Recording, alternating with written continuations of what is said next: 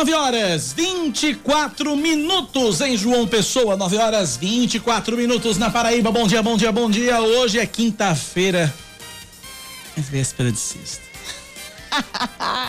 está chegando. Ó oh, Deus, Israel, não somos dignos. A sexta-feira está chegando, amanhã já é sexta deste mês de fevereiro, que no calendário tem 28 dias, mas parece que na vida real tem 280. Não, não, não, não chega julho e não chega. Chega o Natal, é, chega o Natal e não chega março. Meu Deus do céu. Deus de Israel, como diria Samuel Gonçalves. É. Bom dia, bom dia, bom dia pra você. Tá começando o Band News Manaíra, primeira edição de hoje, comigo, Cacá Barbosa, e com ela que já se manifestou, já se. Já, já botou a voz dela pra jogo Samara Gonçalves. Eu bom mesma, dia. Cacá Barbosa. Bom dia para você, bom dia a todos os ouvintes da rádio mais maravilhosa do Brasil. Essa é a Band News FM Manaíra. Isso mesmo. Eu que não sou digno de estar aqui neste microfone tão poderoso ao lado de alguém tão poderosa. Só eu mesmo. Quanto pobre. Samara Gonçalves. Pobre, pobre sou eu. Vamos lá com as eu informações. Levanto, eu levanto tua bola e tu nem aí, sim. Eu aqui levantando a tua bola e tu vai. Eu tô aqui. Isso aqui é para eu manter, sabe? A dignidade, manter a humildade. Manter a humildade. Né? Isso, sempre. Tá certo. Tá certo. Mas obrigado. Faz bem, faz bem. 9h25, vamos aos destaques desta quinta-feira. Ah, Deus, amanhã é sexta. 18 de fevereiro de 2021, vamos que vamos. A Polícia Federal cumpre nesta manhã dois mandados de busca e apreensão em João Pessoa e Campina Grande durante uma ação de combate a fraudes no auxílio emergencial, mais uma, pago pelo governo federal. A operação Terceira Parcela conta com o apoio do Ministério Público Federal, do Ministério da Cidadania, da Caixa Econômica Federal, da Receita Federal, da Controladoria Geral da União e do Tribunal de Contas da União. Fechando. Os alvos são pessoas que desviaram verba do auxílio para pagamento de contas.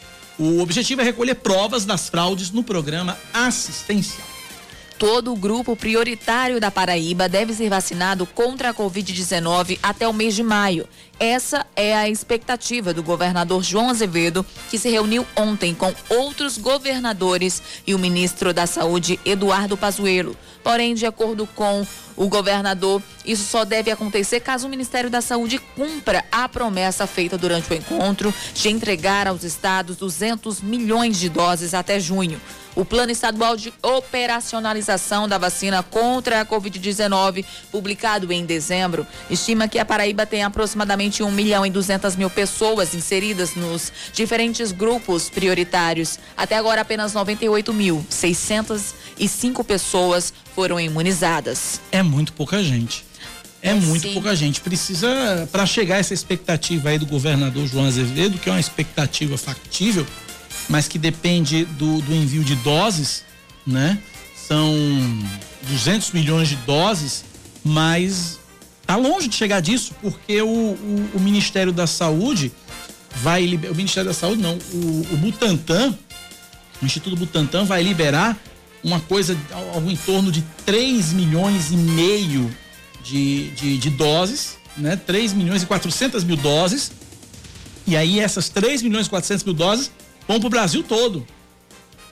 3 milhões e 400 é bem diferente de quantas mil doses?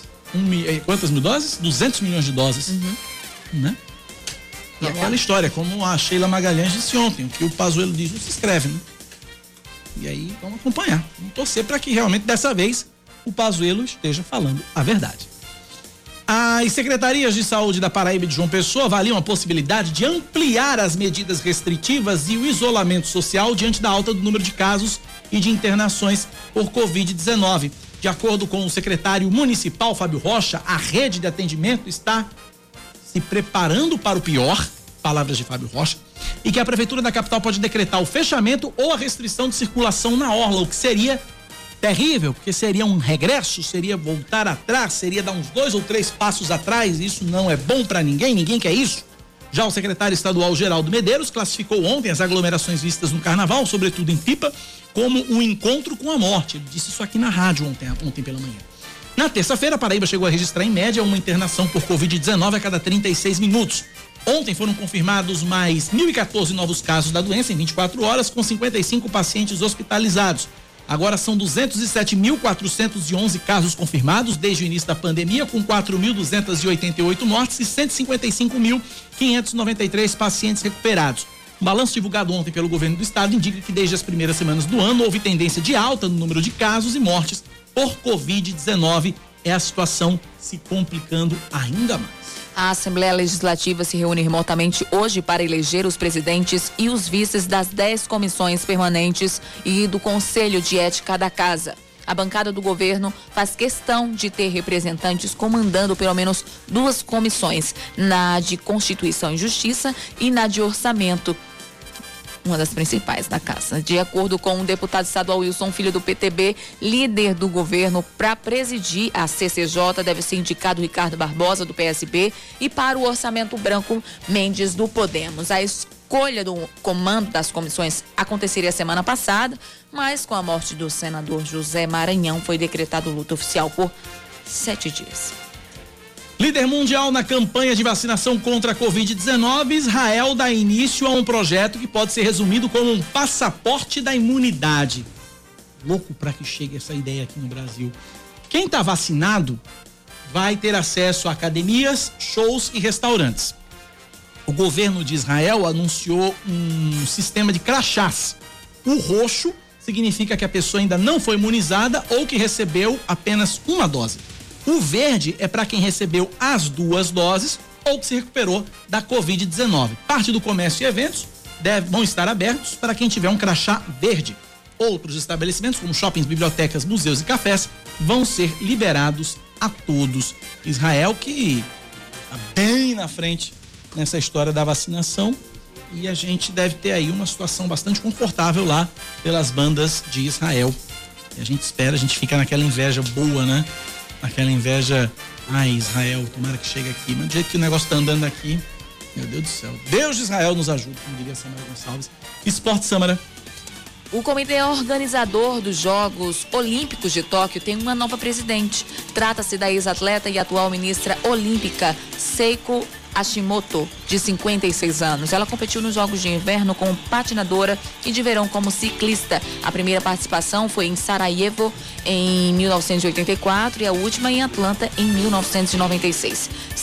Seiko foi anunciada oficialmente hoje como a substituta de Yoshiro Mori, que renunciou na semana passada depois da grande repercussão de comentários machistas feitos por ele. Uma das declarações foi de que as reuniões com mulheres são muito longas, porque elas falam demais e têm dificuldades para finalizar as intervenções. Quem falou demais foi o senhor, seu Yoshiro Mori.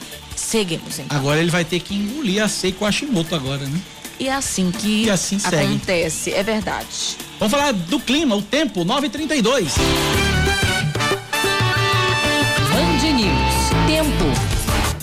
A véspera de sexta-feira em João Pessoa deve ser de sol entre nuvens e nada de chuva. Mínima de 23 graus, máxima de 31. Neste momento na capital paraibana, 29 graus. Ai, ai, ai, que calor. Em Campina Grande, a previsão para hoje é de sol entre nuvens durante o dia e poucas nuvens à noite. Mínima de 22 graus e máxima de 31. Na Rainha da Borborema, agora os termômetros marcam 27 graus. Hoje está mais quente. Ontem estava só 25. Tá rindo de quê, Cacá? 9h32. Eu Aqui? Eu falando aqui, dando a notícia, dando a temperatura, eu soltei um ai ai ai que calor. É porque não dá pra ver, não dá, não dá pra ver. Mas quando eu disse ai ai ai que calor, Samara Gonçalves começou a balançar os bracinhos como quem estivesse dançando num bloco de carnaval, sabe? Ai ai ai ai, ai que calor. Eu sou feliz, gente. Olha, eu, fico assim, eu sou uma pessoa que gesticulo muito. Gente, isso na PH. Não, pelo amor de Deus. isso na PH. Vamos prosseguir com as informações, porque Meu o nosso Deus entrevistado já está na linha, Cacá Barbosa. Ela Vamos foge, lá. Ela corre. 9 horas e. corre. Gente, 9 horas e 33 minutos. Vamos lá então. A gente está na linha agora aqui na Rádio Band News FM com o delegado Rodrigo Carvalho. Esse é Não. o delegado que está na linha? Isso. Doutor Rodrigo Carvalho, da Polícia Federal a respeito da operação terceira parcela é para combater fraudes no auxílio emergencial. Doutor Fábio Maia, oh, perdão, doutor Rodrigo Carvalho, delegado da Polícia Federal. Bom dia, bem-vindo à Rádio Band News FM. É, bom dia, Cacá, bom dia, Samara, todos os ouvintes. É, doutor Rodrigo, para a gente começar, é, a informação era de que as pessoas, os investigados, usariam o dinheiro do auxílio para pagamento de contas. Que contas seriam essas? Explica pra gente, doutor Rodrigo, e como é que se originou essa, essa operação? Qual foi a gênese dessa operação? É, é, o trabalho de investigação dos desvios do auxílio emergencial, eles foram centralizados em Brasília. Existe uma unidade específica da Polícia Federal, que numa parceria com a Caixa Econômica Federal, vem atuando em todo o Brasil em busca de quadrilhas, de associações criminosas que vêm se articulando para fraudar o auxílio emergencial. E um dos caminhos que a Polícia Federal conseguiu identificar foi que estavam utilizando a internet, né, então, utilizando práticas de crimes cibernéticos para poder ter acesso às contas, inclusive até fraudando algumas contas, e dessa forma fazendo desvio dos recursos. Então, tudo isso foi identificado pela Polícia Federal, né? as pessoas que estavam praticando esse tipo de crime foram também é, identificadas, estão sendo investigadas, e a razão é, de, da expedição dos mandados, que a Polícia Federal fez a representação, não só na Paraíba, em outros estados também, então já é a terceira fase desse tipo de, de operação, e outras fases virão na sequência, porque ainda Existem investigações em andamento. Uh, mas que tipo de contas eram pagas com esse, com esse dinheiro do auxílio? Eram, é, é, eram contas de consumo, fatores? Como é que, o que, que, o que, era usado? O que, que era feito desse dinheiro? Pagamento de contas? Como era isso? É, as contas normalmente compras através da internet, porque os, de, os recursos desviados eram utilizados para comprar é, materiais, equipamentos e smartphones, por exemplo. Então, é, as pessoas já, com o próprio desvio, já estavam trabalhando para adquirir, utilizar o recurso desviado. Então, é, essa, em razão disso, que a Polícia Federal, é, de forma ágil, procurou representar junto à Justiça para que a gente pudesse cessar esse tipo de, de conduta, a gente de, conseguir mais elementos de prova e, assim, robustecer a investigação, fazendo com que a gente consiga né, indiciar essas pessoas por estelionato qualificado, associação criminosa, e aí vai ter todo um procedimento após o fim da, da investigação que vai tramitar na Justiça Federal. Doutor Rodrigo, essa operação, o senhor disse que ela tem uma é, ela é centralizada em, em Brasília, que apenas dois mandados de busca e apreensão. Em quais outros estados essa operação está ocorrendo e se nesses outros estados houve algum mandado de prisão ou está só ainda no campo de busca e apreensão, de, de, de coleta de provas, doutor Rodrigo? É, já tivemos fases anteriores, inclusive aqui na Paraíba, né, começamos em dezembro, é, já tivemos uma fase e que teve também prisões no interior, em Campina Grande, Patos, e em outros estados também vem ocorrendo as prisões, além das buscas. Né? Depende da, da, quantidade de informações, de elementos de prova que já se consegue. Essa unidade em Brasília já, se, já consegue levantar, isso auxilia bastante o trabalho do delegado para fazer a representação. E aí, essas investigações estão sendo repassadas para os estados, para as superintendências e as delegacias da Polícia Federal darem continuidade. Então, é uma dinâmica que favorece muito o combate a essas quadrilhas, essas associações criminosas que vêm atuando em todo o Brasil. Então, em Minas Gerais hoje, por exemplo, mais de 60 mandados também foram cumpridos. Ou seja, é, são, são quadrilhas, inclusive, que se repetem, algumas estão se repetindo. Ou seja, elas praticaram no início, praticaram numa sequência e agentes que são investigados, eles estão aparecendo em mais de uma investigação. Agora, é, além de Minas Gerais e da Paraíba, quais outros estados essa operação estaria em andamento e se houve mandados de prisão ou ficaram só na busca e apreensão, delegado? É, com relação aos outros estados, eu não tenho como informar neste momento, porque é, eu acredito que, em boa parte, ainda está sendo feito cumprimento de mandados. Então, é, normalmente quando se consegue concluir com mais agilidade, é que, que essas informações vão sendo divulgadas pela Polícia Federal. Samara Gonçalves pergunta para o delegado da Polícia Federal, doutor Rodrigo Carvalho. Doutor Rodrigo, muito bom dia. Eu gostaria de saber, aqui na Paraíba foram cumpridos, né, dois mandados de busca e apreensão, um em João Pessoa, acredito, e outro em Campina Grande. É, na casa for, foi, foram em estabelecimentos comerciais ou em residências mesmo? É... É, os mandados foram cumpridos nos endereços dos alvos, né, dos investigados. É, esclarecendo que em João Pessoa nós tivemos dois mandados de busca né? e é, em Campina Grande mais um. Agora, é, com os elementos de provas que forem colhidos, a Polícia Federal vai trabalhar em cima disso né? e vai agregar esses novos elementos aqui, ao que já tem nas investigações em andamento. Então, na verdade, então, só atualizando então a informação, são três mandados de prisão, pelo que eu entendi, dois em João Pessoa e um em Campina Grande, é isso? Três mandados de busca. Isso, mandado de busca, busca perdão. Três mandados de busca. Dois em João Pessoa e um em Campina. Certo. Perfeito. Uh, teremos novas etapas, então, né? Isso indica que a operação ela segue, as investigações seguem e teremos muito proximamente outras etapas dessa, dessa operação, doutor Rodrigo. Teremos novas etapas, né? Porque é, outras investigações continuam em andamento e aproveitar a audiência que a gente sabe que esse programa tem uma audiência enorme na sociedade paraibana é de alertar as pessoas que estão com intenção de, de cometer esse tipo de crime, é que a Polícia Federal está monitorando todo o procedimento do auxílio emergencial juntamente com a Caixa Econômica Federal.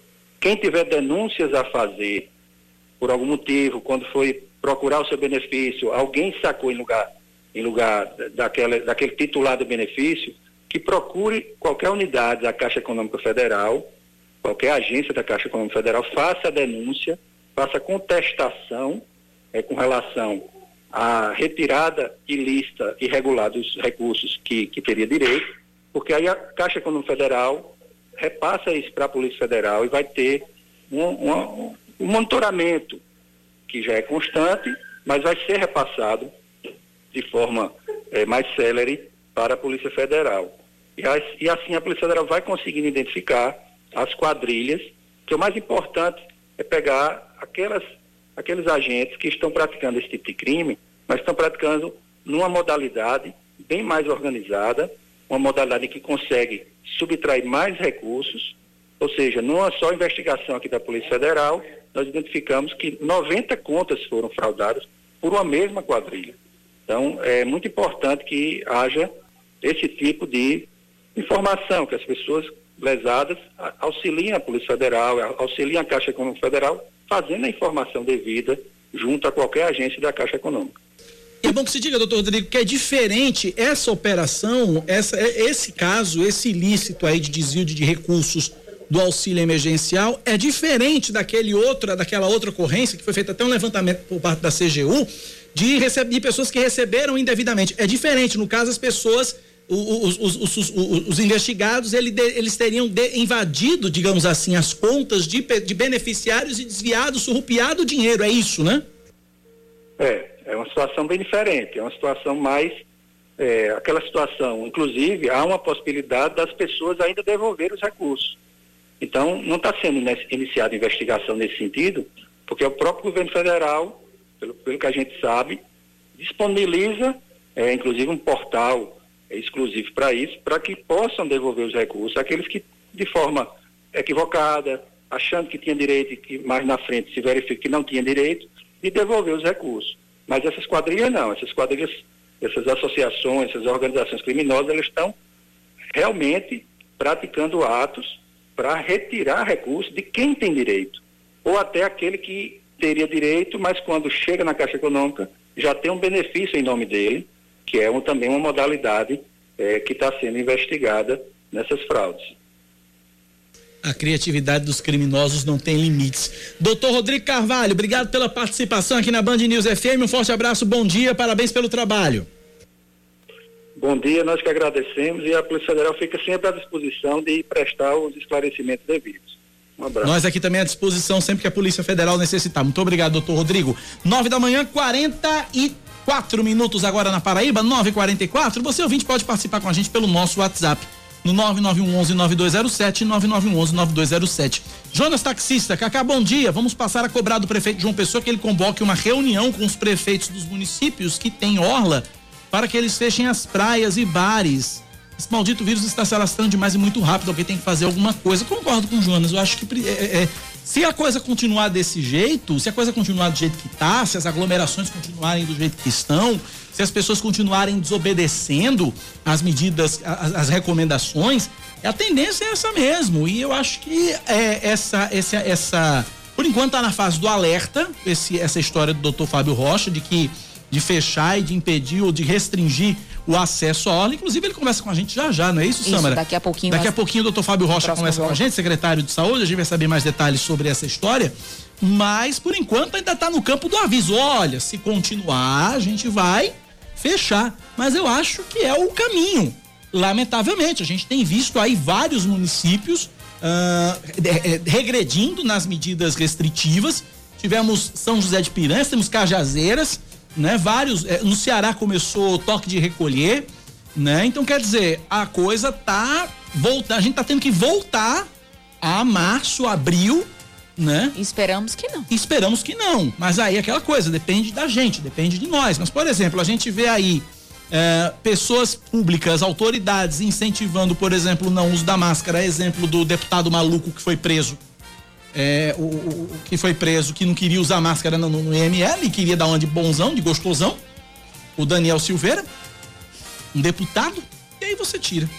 9 e 45 na Paraíba. Eu vou a Brasília. Fernanda Martinelli, nossa correspondente tá na linha, fala sobre a reunião de ontem entre os governadores e o ministro da Saúde, Eduardo Pazuello. Fernanda, bom dia para você, Fernanda Martinelli. Olá, Cacá. Bom dia a você, Samara e a todos os ouvintes. É justamente por causa da preocupação desse avanço no número de Covid-19 no Brasil que os governadores se reuniram ontem com o ministro da Saúde, Eduardo Pazuello. A cobrança desses governadores foi em relação a um cronograma de vacinação. Em muitos municípios já está faltando principalmente a segunda dose da vacina da Covid-19. Em alguns lugares já estão paralisando o programa de imunização. De acordo com esses governadores, é necessário que haja a, um cronograma a ser seguido e também investimentos em leitos de UTI, leitos clínicos, para receber as pessoas que estão com Covid-19. O Ministério da Saúde apresentou um cronograma com a entrega de novas doses ainda esse mês de fevereiro. De acordo com a equipe técnica do Ministério, 2 milhões de doses da vacina de Oxford AstraZeneca, importadas da Índia, e 9 milhões e 300 mil, mil doses da Sinovac, que é produzida aqui no Brasil pelo Butantan, vão ser entregues ainda agora em fevereiro. Em março, também conforme as informações da, do Ministério da Saúde, 18 milhões de doses do Butantan e 16 milhões de doses da vacina de Oxford AstraZeneca vão ser disponibilizadas para os estados. O Ministério da Saúde também apresentou um cronograma com o fechamento de novos contratos de outras vacinas, como a Sputnik, por exemplo, que vem da Rússia. Muita expectativa em torno desses governadores, eles saíram com um saldo positivo dessa reunião e esperam agora que esse cronograma possa ser cumprido. O governador da Paraíba, João Azevedo, participou desse encontro, que aconteceu de forma remota, e falou sobre o resultado dessa audiência. Vamos acompanhar. Esse cronograma servirá, evidentemente, para que a gente possa planejar as nossas ações aqui no estado da Paraíba. E com satisfação nós identificamos que até o mês de maio nós teremos 171 milhões de vacinas e até junho mais de 200, 200 milhões de doses de vacinas. Isso permitirá que a gente possa aqui na Paraíba vacinar e proteger todo o grupo prioritário previsto dentro do nosso plano de vacinação. Muito importante essa reunião, tivemos a oportunidade, inclusive, de discutir a respeito das questões dos leitos, do pagamento pelos leitos habilitados, tivemos condições de discutir a forma como isso vai acontecer agora, ou seja, uma reunião extremamente produtiva e foi na direção daquilo que mais os governadores solicitaram do Ministério da Saúde, que era o posicionamento quanto à utilização de várias vacinas para ser utilizada dentro do Plano Nacional de Imunização e, ao mesmo tempo, com as datas específicas de entrega. Tá, e, portanto, e quem também falou sobre essa reunião dos governadores com a equipe do Ministério da Saúde foi o presidente do consórcio Nordeste e coordenador do tema vacinas, governador do Piauí, Wellington Dias. Sobre o cronograma, nós saímos da reunião com a garantia do ministro e tivemos a participação tanto do Butantan como da Fiocruz, que teremos um cronograma detalhado ainda hoje para os meses de fevereiro e março. Por exemplo, nesse dia 23 haverá um lote de 3,4 milhões de doses do Butantan, que será imediatamente distribuído, mas vamos totalizar ainda no mês de fevereiro, é, 11 milhões 305 mil doses para todo o Brasil, totalizando até abril 104 milhões de doses, o que é suficiente para vacinar aqueles 50 milhões de brasileiros da primeira fase, onde está o grupo de maior risco. E isso tem uma expectativa de efeito que é de reduzir tanto pressão com internações hospitalares e também a redução de óbito. É desse grupo que responde por cerca de 70% das hospitalizações e também dos óbitos. E ainda nesse cronograma, até o mês de julho, 230 milhões de doses.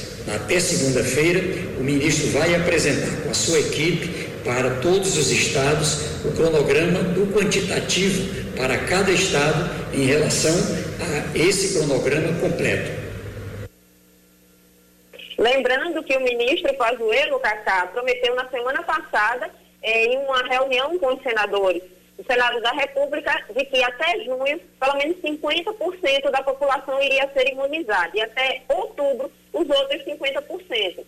A grande preocupação dos governadores é cumprir essa promessa do ministro da Saúde, mas com a falta de vacinas, o cronograma acaba sendo interrompido e eles estão lutando para que não faltem essas vacinas. Outra preocupação diz respeito às variantes do coronavírus no Brasil e também o aumento no número de casos. Daqui a pouquinho, o secretário executivo de representação institucional da Paraíba, Adalto Fernandes, vai ter uma audiência ainda no Ministério da Saúde com a equipe técnica na busca de ações para minimizar os efeitos e também o aumento no que maravilha! Que coisa maravilhosa! Telefonia, que alegria! Bom, enfim, daqui a pouquinho Fernanda Martinelli volta. É, daqui a pouquinho a gente volta com Fernanda Martinelli, só refazer o contato para ela concluir a informação dela, mas daqui a pouquinho a gente vai conversar de mais uma vez com Fernandinha porque ela vai acompanhar a análise da Câmara. A Câmara vai analisar aí dentro de, de ainda hoje à tarde, possivelmente, se mantém ou não a prisão do Daniel Silveira. Né, aquele malucão lá de, de Brasília, lá, aquele deputado malucão. É, Fernanda Martinelli de volta? Fernanda, a ligação caiu quando você estava concluindo aí teu raciocínio. Vai lá.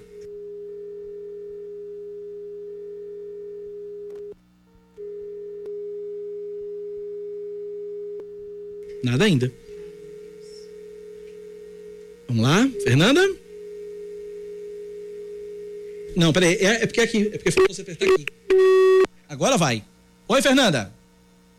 Oi, Cacá. Agora sim. Como eu já estava falando, só para a gente concluir, é, a grande preocupação dos governadores é que o cronograma não seja interrompido, já que o presidente é, do Senado, em audiência com o ministro da Saúde, Eduardo Pazuello, na semana passada, recebeu a promessa de que o Ministério da Saúde prevê imunizar pelo menos 50% da população até o final de junho e os outros 50% até o final de outubro.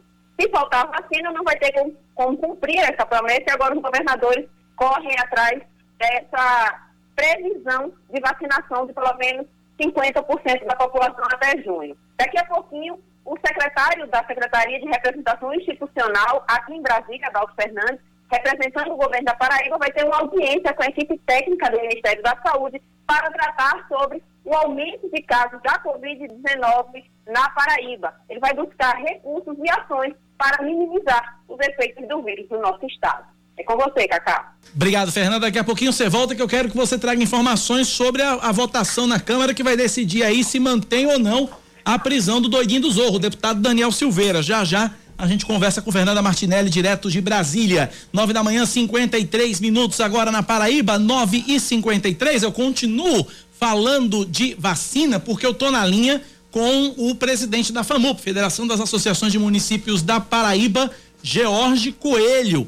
Ontem teve a reunião com os governadores, Fernanda Martinelli trouxe as informações, mas os prefeitos também querem se reunir com o ministro da Saúde e cobrar respostas sobre a escassez de vacinas no país. Uh, Jorge Coelho, bom dia, bem-vindo à Rádio Band News FM mais uma vez.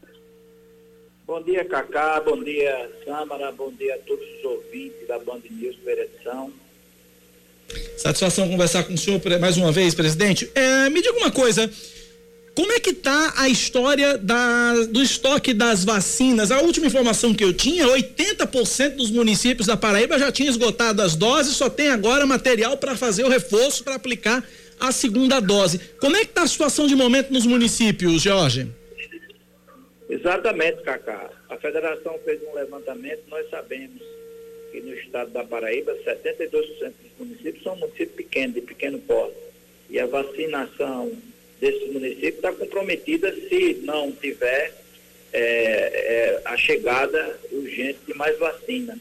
E cerca de 80% dos municípios já estão passando por essa dificuldade, né? Falta de vacina e o que tem é o complemento da segunda dose do pessoal, dos profissionais de saúde, que praticamente também está encerrando e não foi contemplado todos. É bom que se diga, porque a quantidade não foi na sua totalidade para que todos pudessem ter essa, essa complementação. E nós estamos com essa preocupação. É, saúde não se brinca. O nosso pedido é, é, junto à Confederação Nacional dos Municípios, e aí o ministro sequer teve atenção com os prefeitos, sequer teve atenção com a Confederação, nem com as federações do Estado brasileiro, para que é, tenha né, o cronograma e seja executado, acima de tudo seja executado, porque a programação de vacina no Brasil é feita pelo governo federal e quando faz a distribuição, a logística para os estados e municípios, os estados e municípios eles executam e executam muito bem porque chega nos programas de vacinação a vacinar 40 milhões de pessoas num dia só.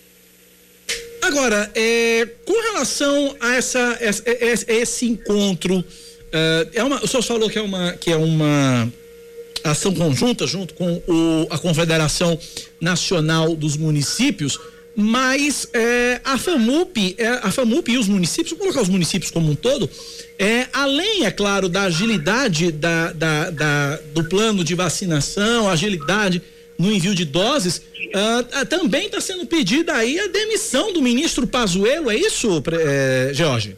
Foi, assinamos a carta, juntamente com as demais federações do Brasil, e a CNM a saída do ministro. O ministro está tendo esse comprometimento que tem que ter numa, numa situação tão séria como é a vacinação. Você veja, Cacá, os casos de, de, de, de Covid estão aumentando. É, as cidades estão começando a ter que fazer de novo aquele, aquele sistema de, de, de fechamento de comércio, né? de, de conter com mais, é, é, assim, é mais ênfase a essa situação. Isso é ruim, a gente já, já passou por isso no começo, não precisaríamos estar passando por isso, e principalmente porque o Brasil, ele só está comprando é, é, vacina duas, dois laboratórios. Né? O mundo todo está comprando a vários laboratórios, nós estamos ficando para trás. Agora, uh, como é que deve ser? Agora, como é que deve ser a questão agora a partir, da, a partir de agora? É, eu estava trazendo informação. O, o, o, Instituto Butantan deve liberar para o Ministério da Saúde 3 milhões e 400 mil doses é, para o governo federal. O Ministério da Saúde deve distribuir isso entre os estados, os estados, por sua vez, entre, entre os municípios. E aí, como é que tem sido a, a, a, o gerenciamento dessas vacinas por parte dos municípios? Teve município que recebeu seis, sete, oito doses, uma lixaria de doses. E a gente tem aí vários outros grupos prioritários, né? Como é que as prefeituras elas têm gerenciado isso? E uma outra questão, é, prefeitura, as prefeituras, elas, os municípios, eles pretendem de repente fazer um consórcio entre si e ir direto a, a, a, Instituto Butantan ou Fiocruz tentar adquirir de forma paralela essas vacinas? Como é que é isso? Já, olha, quanto à entrega de vacina, a quantidade é determinada pelo plano de vacinação do Ministério, para estados e municípios.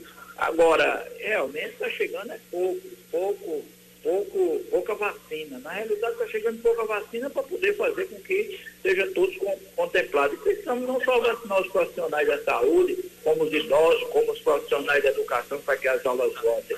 E o que acontece é que não podemos comprar diretamente, os municípios não podem comprar diretamente ao Butantan, porque o contrato é feito com o governo, governo federal, que é quem faz a distribuição, né? Porque nós tentamos isso, as federações também tentaram é, um protocolo de intenção para fazer uma compra direta, mas infelizmente não pode ser feito dessa forma. Primeiro eles têm que repassar para o governo federal, que faz a compra na sua totalidade e faz sua distribuição. E o que está acontecendo é esse atraso, essa falta de responsabilidade com, com a saúde pública. Conversamos, portanto, com Jorge Coelho, presidente da FAMUB, Federação das Associações de Municípios da Paraíba. Jorge, obrigado pela atenção de sempre, um forte abraço, até a próxima. Um abraço, Cacá, um abraço a Samia, a todos que fazem a rádio Band News e obrigado por sempre estar tendo esse espaço para que a gente venha discutir as pautas municipalistas e levar o conhecimento da sociedade. O espaço está sempre aberto, porque a gente entende que é no município que a coisa acontece. Obrigado, um forte abraço, até a próxima. 10 em ponto, intervalo, a gente volta já já com mais Band News Manaíra, primeira edição, nesta quinta-feira, 18 de fevereiro de 2021. A gente volta já já.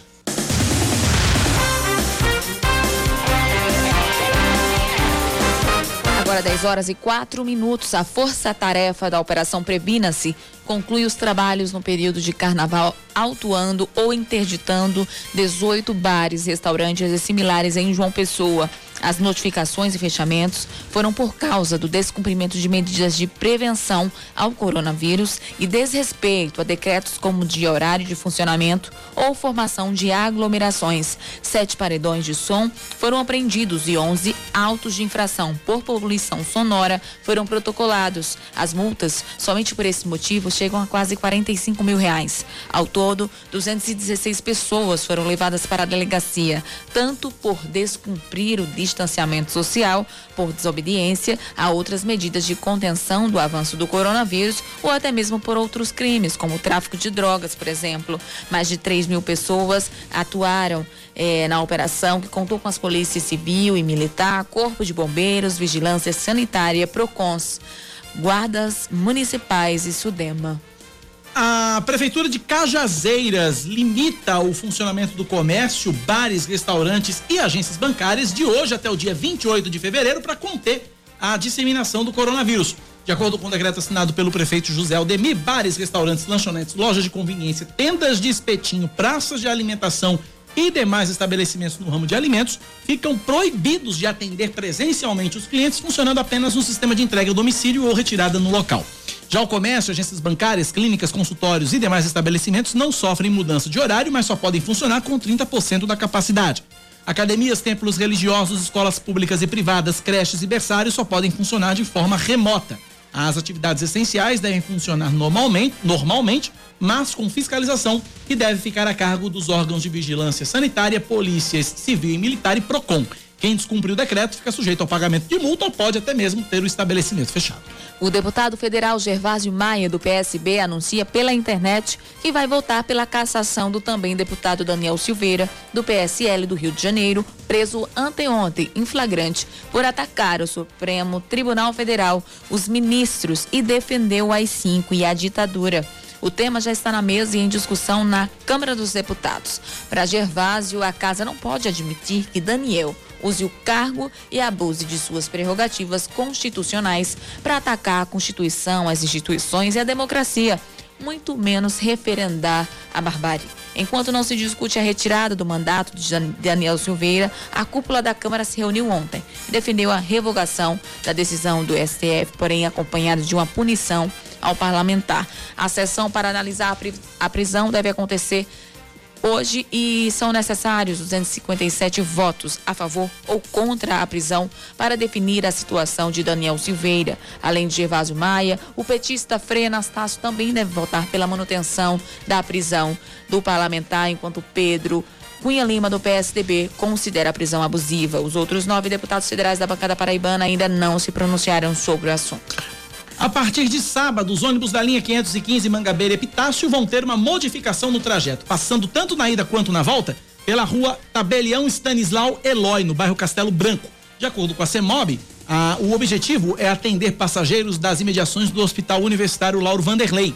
A linha começa a operar às 5 e 20 da manhã, vai até às 7 e meia da noite, realizando 24 viagens por dia. Para saber detalhes sobre as rotas e itinerários do transporte público de João Pessoa, basta acessar o site serviços.cmobjp.pb.gov.br serviços.cmobjp.pb.gov.br a avaliação de Jair Bolsonaro piora na comparação com o final de janeiro. O grupo dos que avaliam o trabalho do presidente da República como ruim ou péssimo cresceu de 41% para 48%, uma alta de 7 pontos percentuais em 15 dias. O índice dos que avaliam o mandato presidencial entre bom ou ótimo oscilou de 33% para 31%. A pesquisa Poder Data Band também contabilizou a avaliação geral do governo Bolsonaro. O resultado ficou estável. Os que desaprovam passaram de 48% para 49% e os que aprovam de 40% para 43%. A pesquisa realizada por telefone entre os dias 15 e 17 de fevereiro ouviu 2.500 pessoas maiores de 16 anos. Fala de esportes agora, o meia Cleiton pode acertar volta ao Botafogo. O jogador atualmente pertence à Ferroviária de Araraquara e aguarda apenas a liberação do clube. Campeão paraibano pelo Belo em 2019, Cleiton se destacou no Alvinegro da Estrela Vermelha já na segunda metade da temporada 2018 e no vice-campeonato do Nordeste em 2019. Em sua primeira passagem pelo time paraibano foram 52 jogos e 17 gols com a camisa do Botafogo. 10 da manhã, 9 minutos agora na Paraíba, 10 e 9 virou ponteiro na verdade, 10 e 10. Esta é a sua Band News FM Manaíra, este é o Band News Manaíra primeira edição que segue até as 11 horas da manhã e agora eu converso na, já por, por, telefone com o secretário de saúde de João Pessoa, doutor Fábio Rocha. É que devido a uma nova onda de casos de Covid-19, a prefeitura pode aí retornar às medidas de enfrentamento, voltar a, a, a digamos, arrochar o nó, digamos assim, nas medidas de enfrentamento. Secretário Fábio Rocha, bom dia, bem-vindo à Rádio Band News FM. Bom dia, bom dia João Pessoa, bom dia a todos. É um prazer falar com vocês e estou à disposição de responder os questionamentos possíveis de serem respondidos. Obrigado pela atenção de sempre, secretário.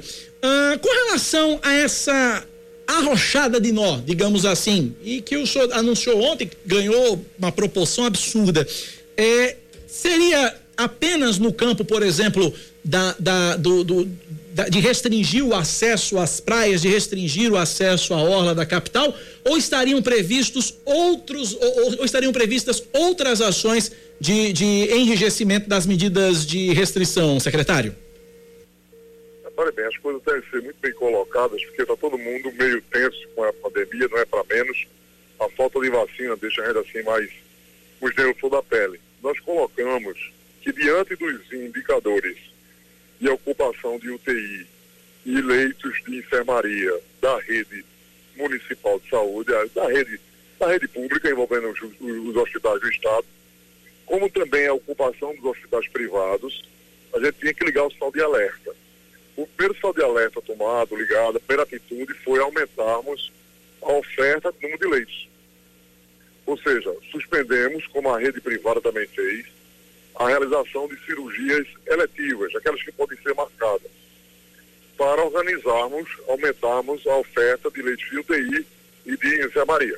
Isso é uma medida, mas é uma medida que ela pode se exaurir se houver uma demanda maior.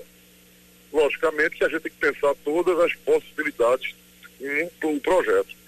O deles seria fazer uma restrição eh, em algumas áreas, tanto para evitar a disseminação maior da doença, como também nos prepararmos para mais leitos. Que não se prepara um leito de UTI num passe de mágica. Isso o mundo inteiro se comporta dessa maneira. É, estamos monitorando esses números, eles estão agora numa fase, vamos dizer assim, amarela, mas nós temos notícias que algumas regiões do sertão, que termina desaguando aqui em João Pessoa ou em Campina Grande, estão numa área, vamos supor assim, vermelha. Isso envolve a gente tomar já medidas preventivas. E estamos antecipando aos problemas. A vacinação continua em ordem, vai chegar mais vacinas, mas ao tomar a vacina não quer dizer que você está com um passaporte da liberdade. Você tem que continuar a seguir todos os protocolos sanitários estabelecidos. É isso que a gente tem batido, é, as opções de restrição serão as últimas a ser tomadas, porque inclusive elas não são tão eficazes realmente. Às vezes faz muito mais tran transtorno do que solução. Mas em último caso, precisando de tomá-las, teremos que tomar. Foi isso que foi colocado. É, e é bom que se esclareça isso, e de fato, eu particularmente entendi dessa forma e venho dizendo aqui desde, desde amanhã, olha, essas coisas continuarem do jeito que estão, né? Se as coisas continuarem do jeito que estão, a tendência é exatamente o, o, o, o último recurso será realmente é, é, esse, esse bloqueio na orla. Agora, secretário, a gente tem visto aí é, questões, de, de, de, aglomerações, né? Aglomeração na orla, por exemplo, que é comum e o senhor já cogita essa possibilidade. Mas a gente tem visto também, aí vários ouvintes têm nos, nos, nos relatado, por exemplo, aglomerações nos ônibus aqui da capital. Né? Aglomerações nos ônibus aqui da capital. A Secretaria de Saúde tem feito gerências, por exemplo, junto com a CEMOB, para ver essa questão de de repente é, tentar uma solução no sentido de ampliar, por exemplo, o número de, de, de, linhas e diminuir as aglomerações nos ônibus também, secretário, que é uma grande preocupação. É, a gente tem conversado, né, trocado uma ideia, mas vamos nos reunir oficialmente, vamos dizer assim, para botar no papel uma solicitação e aumentar, pelo menos no horário de pico, aumentar essa frota. Porque você não adianta ter um cobertor curto a gente veja de um lado, cobre a cabeça, descobre os pés. Um outro fator, um outro segmento que eu procuro dar uma solução é a questão da rede bancária. Abrir somente de 10 às 14 torna-se um horário muito curto, as pessoas têm que ir naquele horário, se aglomeram. Tem pessoas ali que não usam máscara por uma carência até material mesmo de recursos. Ou seja, a gente tem que pensar no todo. Como o problema é muito complexo, entender são muitas coisas ao mesmo tempo acontecendo, às vezes uma, uma atitude dessa demora um pouco a ser tomada. Entendeu? Em relação aos bancos, eu já sei que a coisa é mais a nível federal. E deve ser um problema que está ocorrendo no país inteiro. Não é, não é o horário da Paraíba é diferente, é horário nacional. Entendeu? E em relação aos ônibus, eu vou voltar a conversar com, com o secretário Jorge Moraes, ver se a gente consegue fazer uma conversa, porque as coisas na conversa fluem muito melhor. De fazer um acordo para ter aí realmente um horário mais expandido dos ônibus, principalmente no horário de pico. Samara Gonçalves pergunta para o secretário de Saúde de João Pessoa, doutor Fábio Rocha. Vai lá, Samara. Secretário, bom dia. É, eu gostaria de saber em relação. É, o senhor citou que a gente deve receber é, um novo quantitativo de vacinas na semana que vem, né? O secretário de Saúde Estadual ele cogita aí um, um, por volta de 90, cerca de 92 mil. O senhor já sabe quantas dessas desse quantitativo deve ser encaminhado para João Pessoa e como está a questão da vacinação aqui na capital? É, pela experiência né, que nós temos, eu devo receber aí umas 15 mil doses. Essas doses, essas doses hoje, elas terão que ser discutidas, inclusive amanhã, no audiência, qual seria o destino delas, entendeu? Vem, vem, vem, já vem, vamos supor assim, pré-carimbado de Brasília, como, demos, como devemos aplicar essas doses. Eu tenho seguido muito a orientação central, que vem, seria teoricamente uma orientação oficial. E nós discutiríamos isso junto com a Secretaria de Saúde do Estado, com o doutor Geraldo, e junto também com a Justiça, para termos aí o equilíbrio e atender a população mais frágil, que nesse momento são os idosos, obviamente, como a população que atende a saúde, que é a linha de frente de trabalho entendeu? Logicamente que a saúde não funciona unicamente com aquelas pessoas da linha de frente. São outras pessoas envolvidas, entendeu? Uma estrutura complexa em todo o hospital, em toda instituição de saúde, desde uma simples clínica a um grande hospital com UTI, com tudo. Envolve vários, é, várias etapas de trabalho. Aí a meta é essa, nós baixamos já a, a vacinação de 87 para cima, entendeu? E vamos chegar também em breve a 85 para cima, e vamos fazer de acordo com a programação do PNI, do Plano Nacional de Imunização. É, o senhor disse agora, e essa seria a minha próxima pergunta. É, estamos, estamos vendo aí os idosos de 87 acima sendo vacinados, amanhã começa a vacinação dos idosos de 85 acima. Qual seria a próxima etapa, secretário? Qual seria o próximo, a próxima faixa etária? Seria de 80 para cima? A premissa é essa, né? Vamos ver a quantidade, que não estou lembrando aqui da faixa etária realmente dessa área, desse setor, mas seria pelo menos isso, entendeu? Ou seja, a meta é vacinar todos. Queríamos ter vacinas para vacinar todos. Fizemos já a contratação de, de pessoas para aumentar a vacinação extramuro, assim, em residência, eh, fazendo a, então estamos vacinando, vacinando a segunda dose da área de saúde, as vacinas que tomou a primeira estão todas asseguradas E estamos lutando para nós, né, é, o mais rápido possível, é vacinarmos todos, porque precisa chegar a vacina. E esse momento é um momento que está muito esperançoso, que a gente tem visto aí pela imprensa, que novas contratações de novas vacinas estão sendo feitas, e se Deus quiser, atingiremos aí uma boa meta a partir de 20, 23 desse mês, com a chegada desse lote, que já há uma sinalização que teremos novos lotes chegando a seguir. O governador João Azevedo ontem é, ouviu aí, é, participou da reunião com os governadores e com o ministro da Saúde. É, e aí tem essa perspectiva aí de, do, do, grupo prioritário ser vacinado todo até maio, etc. tal. Né? Só que isso aí depende do envio de doses por parte do Ministério da Saúde. O senhor acredita também nessa perspectiva? O senhor também tem essa perspectiva de, de repente, até o, até o fim do primeiro semestre, todo o grupo prioritário está imunizado, secretário? Acredito, tenho esperança, acredito que realmente as conversações aparentemente estão avançadas, a gente vê as notícias chegando que vai chegar o IFA para fabricar a vacina, vai chegar a vacina da Sputnik, que é a russa. Ou seja, temos que ter esperança. A esperança tem que existir, mas temos que estar com os pés no chão para tudo. Entendeu? Por isso que é o nosso cuidado de vacinar uma pessoa, ter a segunda, a segunda dose assegurada, para não ter nenhum, nenhum tipo de surpresas. A gente tá, o mundo todo está em pânico, está numa pandemia, às vezes as previsões não são cumpridas. E não é por falta de esforço das pessoas envolvidas, não. É que a, o imprevisto acontece, às vezes há um, há um empecilho aqui a ser vencido, mas é muito importante estarmos é, esperançosos e, acima de tudo, estarmos conscientes que cada um tem que cumprir o seu dever. Cada um tem que usar a sua máscara, cada um tem que usar o seu álcool em gel, lavar as mãos e manter o distanciamento. O distanciamento é fundamental, não aglomerar é muito importante. Entendeu? Nós temos que botar isso na cabeça e temos que viver com esse novo normal. Até nós termos a tal da imunidade em rebanho, nós teremos uma liberdade maior. Não quer dizer que vai deixar as máscaras de lado, pelo contrário. Eu acho que esse novo instrumento da nossa vida tornou-se um, um, uma coisa quase obrigatória que está trazendo benefícios que estamos evitando outras viroses dessa época. Sou muito esperançoso que nós tenhamos aí uma vacinação em massa muito grande ocorrendo. Secretário, uma última pergunta. O senhor, o senhor vem da iniciativa privada. Eu acredito que essa seja a sua primeira experiência num cargo público, né? Ou seja, a sua primeira experiência no poder público, como agente público. O senhor que vem da iniciativa privada, o senhor é um técnico, não é um político. Uh, e a gente sabe que as coisas na iniciativa privada elas andam infinitamente muito mais rápido do que no poder público. Como é que o senhor tem lidado com essa diferença, com esse delay, com essa diferença na velocidade que as coisas acontecem no poder público em relação ao poder privado? O senhor, o senhor, a iniciativa privada, o senhor já se acostumou com essa, com essa velocidade de tartaruga do poder público, secretário? É, estou me adaptando e a gente tem que se adequar para não cometer, vamos dizer assim, deslizes, é, não conformidades. É, estamos buscando melhorar a nossa, a nossa licitação, que infelizmente ela está correndo a cada 180 dias, então licitatório. Nós tentaremos colocar isso para 90 dias inicialmente, para chegar a 70. Mas às vezes também na empresa privada também tem os empecilhos. O mundo, a, o mundo é feito de pessoas. E às vezes até na empresa privada você às vezes tem aquele funcionário que você não concorda muito com o comportamento dele e você leva meses, anos para tomar uma decisão.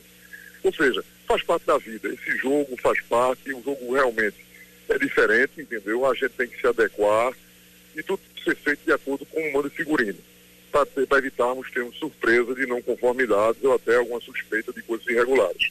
Estamos usando toda a nossa capacidade de transparência que está sendo feito, é, a conversa existe, é, o diálogo existe e precisamos sempre estar juntos buscando o melhor. Não é fácil, é uma missão difícil para quem não está acostumado e eu gosto de ter resultados. É por isso que eu estou tendo talvez um estresse maior. Entretanto, isso aí vai ser vencido e vai ser adaptado. Secretário de Saúde de João Pessoa, Fábio Rocha. Secretário, obrigado pela atenção conosco e com nossos ouvintes. Um forte abraço. Até uma próxima, secretário. Obrigada. Muito obrigado, estamos às ordens. Grande prazer, felicitar a todos e vamos manter aí o nosso compromisso sanitário de usar máscara, de não aglomerar e de usar sempre álcool, álcool em gel, lavando a mão com água e sabão também. Muito obrigado, um bom dia de trabalho. Obrigado, secretário Fábio Rocha, pela participação aqui com a gente. 10 da manhã, 23 minutos, intervalo. A gente volta já já aqui na Band News.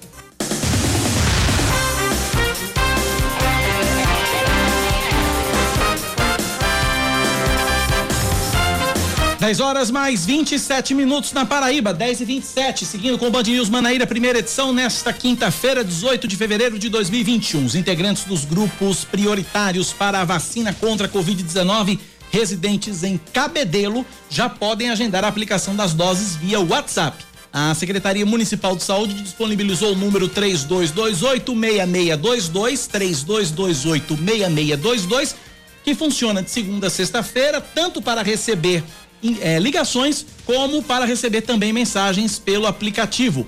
Até agora, 1.705 pessoas receberam a primeira dose do imunizante, entre profissionais da saúde da linha de frente, pessoas acima de 60 anos que moram em instituições de longa permanência e idosos acima de 80 anos. Em João Pessoa, a prefeitura segue hoje vacinando contra a Covid-19 os idosos a partir de 87 anos de idade, na, na modalidade drive-thru. As, do, as doses estão sendo aplicadas em postos nos estacionamentos do Manaíra e do Mangabeira Shopping das 10 da manhã às 5 da tarde. Amanhã começam a ser imunizados idosos a partir de 85 anos. A vacinação de idosos acamados acima de 80 anos continua sendo agendada pelos telefones 3214 7219 ou 3214 7971. 6.334 microempreendedores individuais são formalizados na Paraíba somente em 2021. De acordo com a Receita Federal, desses, 6.223 estão ativos. Os segmentos que mais registraram novos MEIs são do, foram do comércio varejista de artigos do vestuário e acessórios, com 388 registros, e cabeleireiros, manicure e pedicure, com 288. João Pessoa é o município que concentra o maior número de MEIs abertos, com 2.200, seguido de Campina Grande, com 922, Santa Rita, com 227, Patos, com 186, Bahia, com 159, Cabedelo, com 148 e Guarabira com 115. O açude de Boqueirão, que abastece Campina Grande e outros municípios do Agreste e do Cariri, tem uma recarga de quase 5 milhões de metros cúbicos de água em 24 horas. A barragem está com pouco mais de 234 milhões de metros cúbicos de água, o que equivale a 50,56% da sua capacidade, que é de mais de 466 milhões de metros cúbicos. O nível da barragem Coremas Mãe d'Água, maior complexo de açudes da Paraíba, também teve alta. Na terça-feira, a recarga foi de mais de 6 milhões de metros cúbicos e fez o manancial chegar aí a 47,8% de sua capacidade. O setor privado pode ser autorizado a comprar vacinas de Brasília. O destaque chegando com Rafael Procópio. O deputado Pedro Westphalen, do PP do Rio Grande do Sul, relator da medida provisória que facilita a compra de vacinas pelo governo federal, propôs que o setor privado também possa comprar doses de imunizantes. O texto original fala da compra de vacinas antes do registro do produto pela Anvisa. Isso valeria também para a compra pelo setor privado, com algumas mudanças, como a obrigatoriedade de cumprir o Plano Nacional de Imunização e também a doação voluntária de metade das doses para o Sistema Único de Saúde. A doação ao SUS deixaria de ser obrigatória caso os grupos prioritários já tenham sido vacinados pelo governo. O parecer do deputado pode ser votado pelo Congresso nos próximos dias. Se aprovado, pode facilitar principalmente as negociações da vacina russa Sputnik V e da indiana Covaxin. O Santos bate o Corinthians e se aproxima da vaga na Libertadores. Bruno Camarão. O Santos vence o Corinthians no Clássico Paulista da rodada 33 do Brasileirão e se aproxima do objetivo de se classificar para a Libertadores da América. Com gol de Marcos Leonardo, a equipe de Cuca bate o rival por 1 a 0, chega aos 53 pontos, sobe para a oitava colocação e fica com boa condição para confirmar nas próximas rodadas uma vaga no torneio continental. Já os comandados de Wagner Mancini estacionaram nos 49 pontos em décimo e agora precisam, além de vencer seus jogos, secar o time da Baixada e o Atlético Paranaense. Fora de casa, o Palmeiras, sem grandes aspirações na Série A, caiu mais uma vez para o Curitiba, derrota por 1 a 0. Abel Ferreira e os atletas já iniciam a preparação para o próximo compromisso, sexta clássico contra o São Paulo, que apresentou ontem o um novo treinador. Hernan Crespo falou sobre o desafio assumido no Morumbi, prometeu um time competitivo, mas pediu tempo para trabalhar. O argentino campeão da Copa Sul-Americana de 2020 disse que almeja um futebol protagonista que busca o gol adversário. 10 da manhã, 32 minutos na Paraíba, 10 e 32 é, O pessoal não entendeu a história de, do WhatsApp. Eu vou trazer aqui o seguinte: esse WhatsApp que nós divulgamos é só para quem mora em Cabedelo. Isso. Quem é de Cabedelo, apenas Cabedelo, é que pode agendar as vacinas pelo WhatsApp. Porque aí cada município vai é, executando, vai realizando a sua estratégia de vacinação. Então, se você mora em Cabedelo, apenas em Cabedelo, tão somente em Cabedelo, você pode agendar a vacinação pelo telefone 3228 6622 3228 6622, lembrando que Cabedelo está vacinando profissionais de saúde da linha de frente, pessoas acima de 60 anos em instituições de longa permanência e idosos acima de 80 anos. Repito, é só Cabedelo. Não é João Pessoa, não é Bahia, não é Santa Rita, não. É Cabedelo. Apenas Cabedelo. 3228-6622. Se você for de João Pessoa ou de outro município, não adianta, você não vai agendar, porque é só Cabedelo. Apenas Cabedelo, tá bom? 10 e 33 na Paraíba. Eu tenho. De novo, Fernanda Martinelli? Fernanda Martinelli, direto de Brasília, volta para conversar com a gente, trazendo informações sobre a prisão do doidinho do Zorro, deputado Daniel Silveira. E aí, Fernando, o que é que a Câmara, a Câmara resolve hoje a vida do rapaz? Você de novo. Pense no que a gente chama de moído, é o que está aqui, Cacá. Essa situação do deputado Daniel Silveira, do PSL, cada hora ganha um novo capítulo. Ontem aconteceu a decisão, por unanimidade, por parte do Supremo Tribunal Federal, em mantê-lo na prisão, e hoje vai haver uma audiência de custódia para decidir se essa prisão deve ser mantida ou não. Os parlamentares, eles têm o poder de retirá-lo da prisão. E para isso, o presidente da Câmara, Arthur Lira, teve que vir às pressas para Brasília. Todas as sessões de hoje e amanhã já estavam marcadas para acontecerem de forma remota, com os parlamentares nos seus estados, mas ele teve que vir às pressas. E o dia hoje vai ser todo de reunião com os líderes partidários para definir como vai ser feito esse procedimento muitos parlamentares querem que ele seja caçado e continue preso. Por outro lado, existe um medo, uma, uma apreensão por parte do presidente Arthur Lira de ter uma indisposição com o presidente da República Jair Bolsonaro, já que Daniel Silveira é da ala bolsonarista. Esse é o grande problema que ele tem que resolver essa semana. Acredito que até o primeiro grande problema de relacionamento entre a Câmara e o Palácio do Planalto seis partidos já protocolaram processos no Conselho de Ética pedindo a cassação de Daniel Silveira. E ontem, alguns parlamentares estiveram na carceragem onde ele está, foram visitá-lo, e ele disse, num tom que pareceu um pouco de ameaça, de que não aceita um castigo maior do que dois meses de suspensão. Mandou esse recado para o presidente da Câmara, Arthur Lira. Então, os ânimos estão exaltados. Cada hora essa situação ganha um capítulo.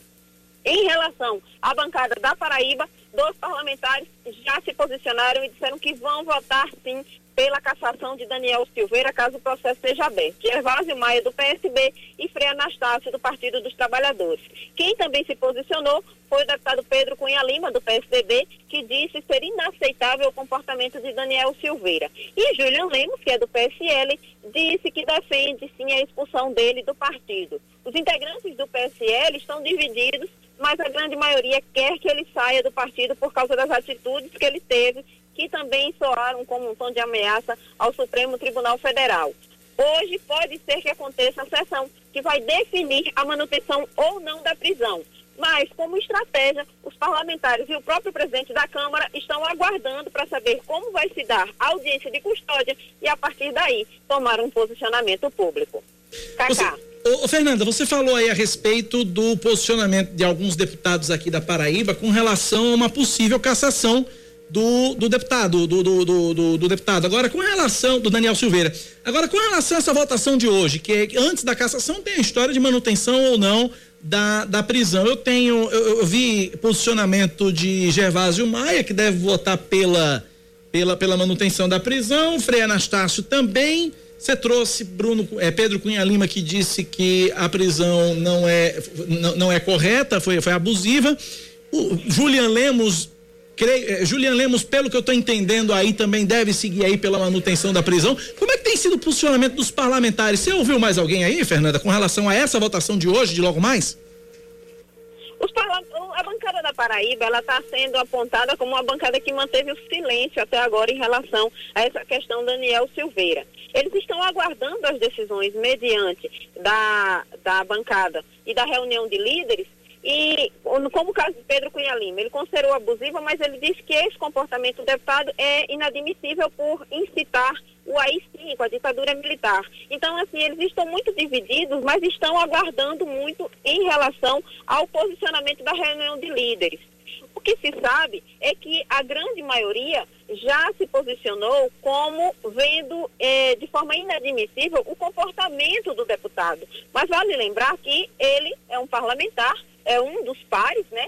Então, eles vão ter que ter muito cuidado em relação a essa questão, porque outros casos já estouraram. Um caso, inclusive, veio à tona agora com essa prisão do Daniel Silveira, que foi o caso do deputado Wilson Santiago, que foi acusado de corrupção e acabou tendo a sua prisão suspensa e o seu mandato mantido pelos parlamentares. Então, tem que se ter muito cuidado em relação a isso, porque as acusações em relação ao parlamentar são graves e esse novo capítulo, num tom de ameaça à presidência da Câmara, caso haja uma punição maior do que dois meses de punição, também acaba levando direcionamentos para um outro lado. Acho que agora os parlamentares já vão começar a se posicionar, porque o parlamentar Daniel Silveira se mostrou num tom de ameaça, tanto para a presidência da Câmara quanto para os demais parlamentares, caso a punição seja maior do que a que ele espera.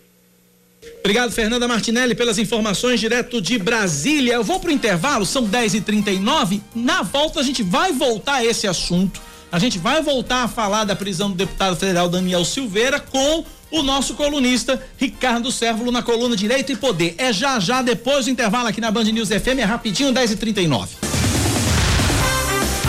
Agora 10 horas e 42 minutos. O presidente Jair Bolsonaro deve desembarcar amanhã em solo paraibano. Ele está sendo esperado para participar da inauguração de uma adutora na região de Sertânia, em Pernambuco, mas também pode aí aproveitar a viagem para visitar Campina Grande. Na Rainha da Borborema, Bolsonaro deve ser recepcionado pelo prefeito Bruno Cunha Lima e pelo ex-prefeito Romero Rodrigues. Ainda não se sabe o motivo do encontro, que ainda não aparece na agenda oficial, mas o presidente já deu sinais de que apoiaria a candidatura de Romero Rodrigues ao governo da Paraíba em 2022. O Brasil para as eleições não acabarem nunca. É na Paraíba, isso é na Paraíba. Jesus termina um, não. Você imagine, você imagine, a gente aqui no, no fim, no, no, quando a gente anunciou aqui a vitória de Bruno Cunha Lima no primeiro turno, você lembra nitidamente disso? Você estava aqui com a gente. Lembro, Quando sim. a gente anunciou o, o, resultado aqui do primeiro turno da eleição, o Romero Rodrigues já estava se lançando candidato a 22.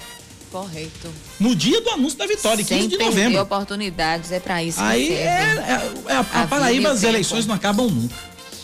Está suspensa pelos próximos 15 dias nos hospitais de João Pessoa a realização de cirurgias eletivas. A medida publicada no dia no semanário oficial da Prefeitura da capital é em decorrência do aumento no número de pessoas diagnosticadas com Covid-19 na cidade e para prevenir um possível colapso na rede hospitalar. De acordo com o decreto, devem ser priorizados os atendimentos cirúrgicos de urgência e emergência, obstétricos, oncológicos ou com risco iminente à vida. O Conselho Regional de Medicina da Paraíba alerta para a possibilidade de colapso nos leitos de UTI de hospitais públicos e privados é, do estado. De acordo com o CRM, todos os 15 leitos de UTI Covid do Hospital Clementino Fraga em João Pessoa estavam ocupados anteontem. Além disso, o Hospital Privado da capital está com 40 pacientes internados com a doença em UTI, sendo 35 entubados. Meu Deus do céu. Pois é. De acordo com o balanço de ontem da Secretaria Estadual de Saúde, 55 pessoas foram internadas no intervalo de 24 horas se fala, antes de eu seguir aqui, muito se fala, o pessoal sempre diz, ah, por, alguns, né? Na verdade, alguns, uma, uma minoria, graças a Deus. Diz assim, ah, porque essa imprensa tem prazer em noticiar essas coisas e, e, e, e não sei o quê, porque eles gostam, porque eles adoram fazer terror. Eu falo por mim, eu não tenho o menor prazer, isso seria sadismo de minha parte. Eu não tenho o menor prazer de noticiar esse tipo de coisa. Mas elas precisam ser noticiadas. Elas precisam ser noticiadas porque é, é para fazer um alerta. Eu não tenho o menor prazer em noticiar esse tipo de coisa. Eu não tenho o menor prazer, eu não sinto o menor prazer em estar tá fazendo terror para seu ninguém. O que a gente faz aqui é um alerta à sociedade. Esse é o nosso papel. Eu falo por mim e eu falo também por Samara Gonçalves, por todos nós que fazemos aqui na Band News. Não temos esse nível, não temos essa capacidade, esse sadismo de termos prazer de dizer, olha, morreram tantas pessoas. Não temos isso. Eu adoraria, o meu prazer maior vai ser quando a gente chegar e dizer o seguinte: olha, em, da semana passada para essa semana, caiu em 80% o número de novos casos, caiu em 80% o número de cai, mortes. Não. não, tô dando um exemplo aqui. Eu tô dizendo, né? mas não tá caindo, não. Não tá caindo. Eu, seria um prazer, seria maravilhoso. E eu acredito que esse dia chegará. Eu acredito, torço e peço todos os dias a Papai do Céu que esse dia chegue, que a gente possa parar de estar tá contando casos aqui, de estar tá contabilizando casos e contabilizando mortes, que essa a nossa vida enquanto jornalista tem sido essa, contar casos e contar morte, e aí o pessoal, e aí alguns dizerem, não, porque vocês estão fazendo terrorismo, estão fazendo medo, estão, tão, tem prazer em noticiar. Eu não tenho prazer algum. Meu sonho é a gente dizer o seguinte, olha, nenhuma morte foi registrada na Paraíba por Covid-19. Todos estão vacinados. Eu tenho certeza que esse dia vai chegar. Tenho fé em Deus. 39 procedimentos relacionados à violência contra a mulher são instaurados durante o período do carnaval aqui na Paraíba. De acordo com o balanço da Operação Previna-se da Polícia Militar, Corpo de Bombeiros e demais órgãos, 47 medidas protetivas foram confeccionadas entre sexta-feira e ontem. No geral, de acordo com, segundo o Núcleo de Análise Criminal e Estatística da Secretaria Estadual de Segurança e Defesa Social, o Carnaval de 2020 foi o terceiro melhor dos últimos 10 anos, no que se refere à redução de crimes violentos letais intencionais, que são os homicídios dolosos ou qualquer outro crime doloso que resulte em morte. O ministro do Supremo Tribunal Federal, Luiz Roberto Barroso, permite que o senador flagrado com dinheiro na cueca durante a operação da Polícia Federal assuma novamente o mandato. Eu não entendo, eu não entendo não. Olhe, Chico Rodrigues do Democratas foi afastado do cargo por 90 dias em outubro por ordem do STF e o prazo da sentença terminaria hoje. O senador foi pego com 33 mil reais nas partes íntimas. Olhe, em uma ação que apurava desvios de verbas públicas destinadas ao combate à pandemia da Covid-19 em Roraima. Como a Procuradoria-Geral da República não apresentou denúncia e a APF não requeriu novas medidas contra o senador, ele vai poder retornar ao Congresso. Que beleza! Muito bom. Muito que bem. E vai ainda votar para que o outro, ou seja, continue preso ou solto. É. é vai ser bom demais. Vai ser bom, vai? Chico Rodrigues, que era vice-líder do governo Bolsonaro no Senado, ainda não decidiu se vai retomar as atividades parlamentares. Ô Brasilzinho, viu? Te contar, viu? Chico Rodrigues, que de acordo com o Zé Simão também pode ser chamado de Chico Butico, né? Menina do Mas é. céu, prossigamos, né? porque é demais. É, é, é terrível, é não, é terrível. Isso aí é inadmissível. Inadmissível uma coisa Isso dessa, aí é rir da cara da gente, é pelo amor de mundo. Deus. É rir da cara de todo mundo, é gozar da nossa cara. Meia esquerdinha do Botafogo sofre uma fratura na clavícula durante o amistoso contra o Vitória de Pernambuco. A contusão aconteceu depois de um choque com um goleiro preto do time adversário. Esquerdinha foi levado para o hospital, deve passar por cirurgia, ainda não se sabe quanto tempo ele vai ficar longe dos gramados. O Belo venceu ontem o time de Vitória de Santo Antão por 2 a 0 no centro de treinamento da Maravilha do Contorno. 10 e 48 é ele que está chegando. Direito e Poder, com Ricardo Sérvulo poder é essa vinheta, meu amigo. Essa, esse é que é o poder, essa vinheta. Doutor Ricardo Sérvolo, bom dia. Bom dia, Cacá. Bom dia, quem é que está com você, Rejane? Samara, a Rejane está de férias Samara, ainda. Samara, Samara e Cacá, uma satisfação participar aqui com vocês. Bom dia aos ouvintes da Band News FM. Estou ao inteiro dispor. Doutor Ricardo, essa prisão do deputado Daniel Rodrigues, Daniel Silveira, né? Como é que o senhor enxerga essa prisão? Foi dentro da, da legalidade? Qual é a interpretação que o senhor daria para um caso como esse? Olha só, Cacá, o que é importante observarmos é que dentro é, desses tempos, digamos, tempos diferenciados em que a democracia brasileira está passando, a gente, por ser diferenciado esse tempo, a gente também, obviamente, tem uma visão diferenciada acerca dos papéis dos poderes constituídos. Os poderes republicanos. É, se você me perguntasse há 20, 30, 40 anos a respeito da atuação, no caso do Supremo Tribunal Federal, em relação a um deputado federal, em relação a membros de outro poder constituído, no caso o legislativo, eu diria que uma cena dessa dificilmente aconteceria há 40, 50. E eu não falo em razão da ditadura militar. Eu, antes do período da ditadura militar, eu também é, arriscaria dizer isso, melhor dizendo, com toda certeza que esta ação do Tribunal do Supremo Tribunal Federal não aconteceria. E aí você pode também perguntar, Samara, se é, esse, esse, esse fenômeno da atuação dos poderes ele acontece somente no Brasil. Não. A gente tem, há, de, se, de, de lembrado que há pouco é, se questionara a atuação, por exemplo, do Congresso em relação ao presidente americano. Agora mesmo teve um impeachment que foi rejeitado pelo Congresso americano, é, pelo Senado americano.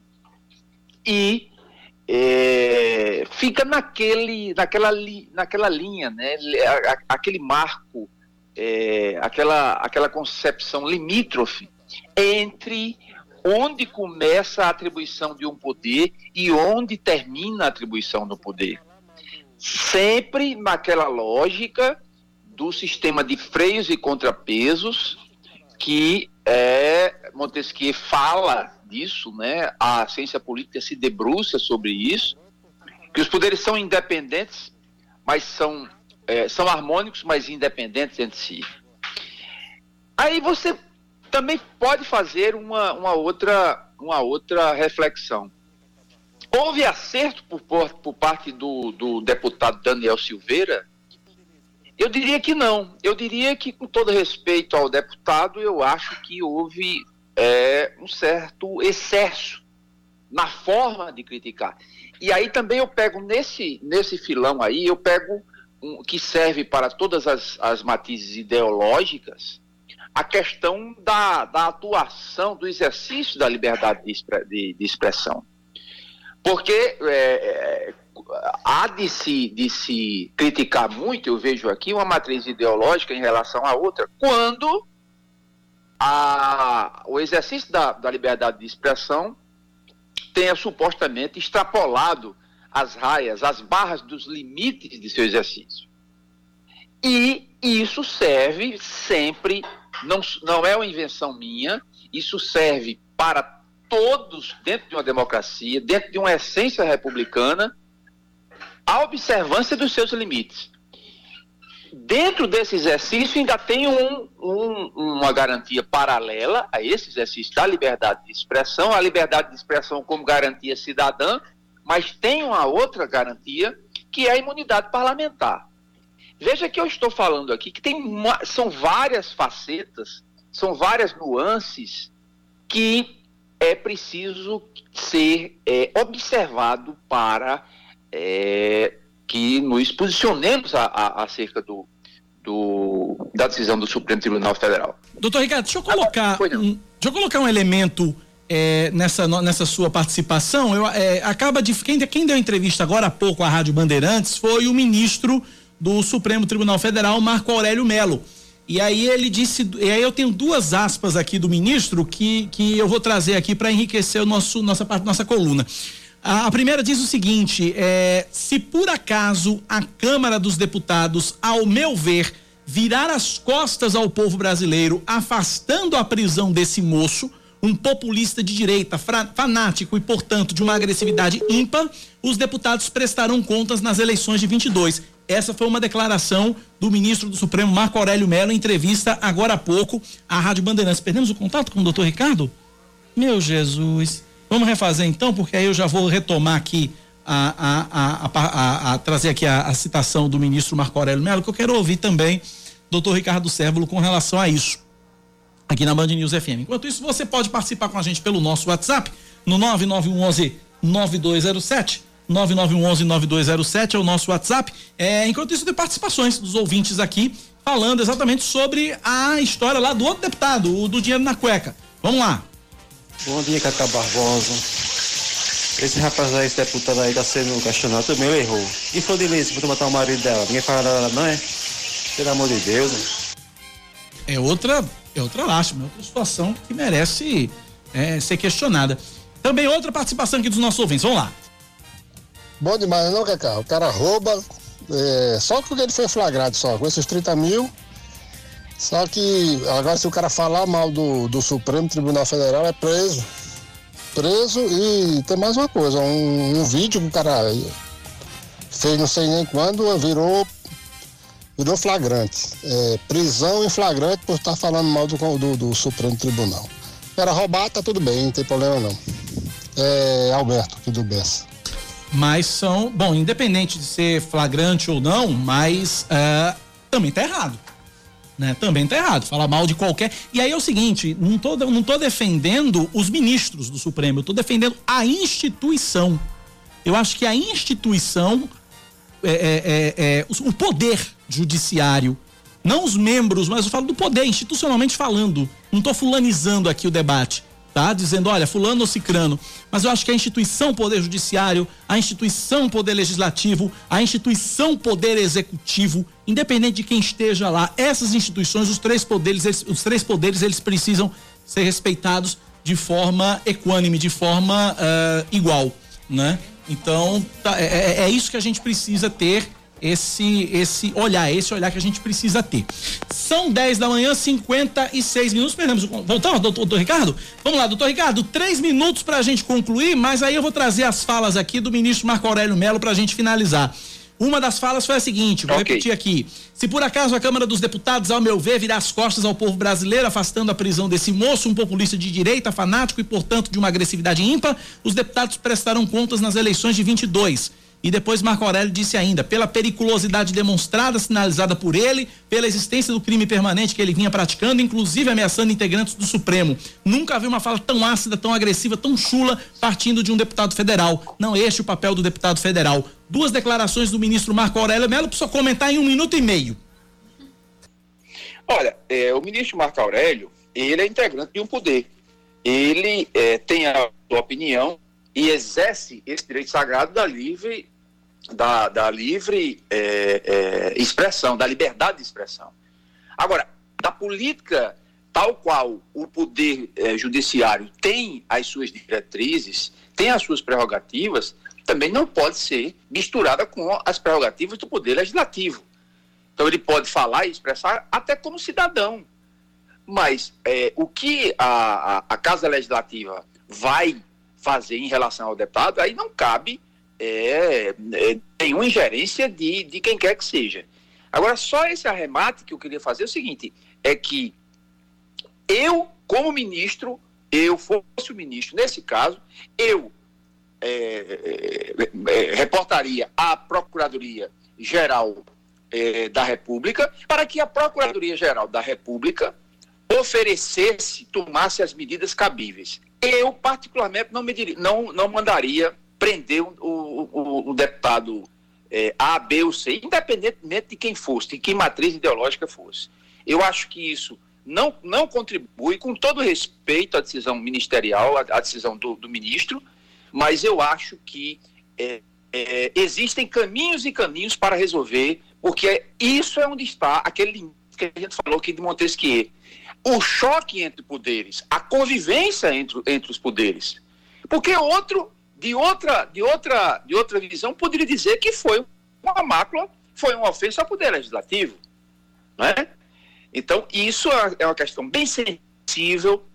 Que fosse eu um juiz, eu é, é, abriria, abriria vistas, como a gente diz, a gente é, iria expor a situação para o, o, é, para que o, público possa entender, para o, o promotor geral, o promotor Sim. federal geral, é, é, é, é o, o, Augusto Aras, né? Sim. É, para que ele, ele é, se fosse o caso, que abrisse um procedimento contra o deputado para que se apurasse a conduta do deputado.